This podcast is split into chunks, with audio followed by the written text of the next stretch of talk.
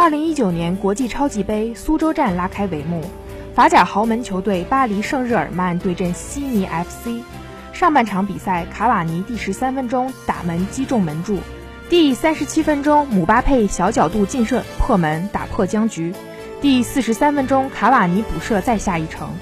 下半场比赛，居里克在第八十九分钟打进了锁定胜局的进球，最终巴黎以三比零击败悉尼 FC。在首场国际超级杯里，巴黎圣日耳曼在点球决战中负于国际米兰，此役则完胜悉尼 FC，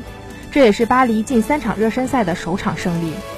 巴黎下一站将在法国超级杯对阵雷恩。巴黎美洲杯之前内马尔受伤，之后一直因伤缺席，此役也未能伤愈复出。法国超级杯能否出场还是未知数。